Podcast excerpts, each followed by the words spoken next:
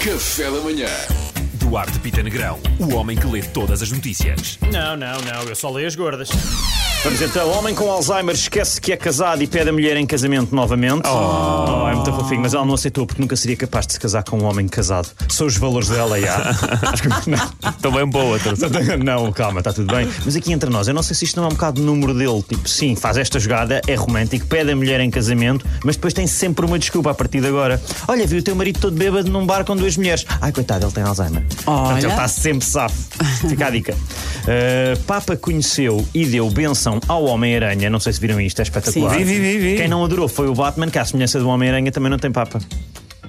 Seguimos seguindo, seguimos Não tem seguindo. o quê? Papa, papá, nenhum deles tem, são os dois órfãos. Vamos seguir. Uh, Pois é, pois é. Vamos seguir, vamos lá. Vamos lá. Uh, a partir... Não, está tudo bem, ouve. quer dizer, também não podem ser todas vencedoras. É. Tô- tô- A partir de hoje, Messi é um jogador sem contrato.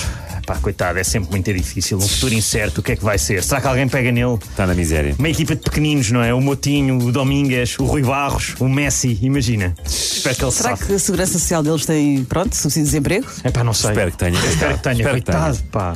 Enfim, olha, António Costa está em isolamento profilático, não é? Pois é. Ele não quer ser contagiado por Eduardo Cabrita. Eh, calma, atenção, Eduardo Cabrita não tem Covid, mas tem cabritice, coitado. Pois tem, é pois aquele tem. talento natural que ele tem para tudo o que toca fazer porcaria. É o toque de cimado, que é, no fundo é Midas ao contrário.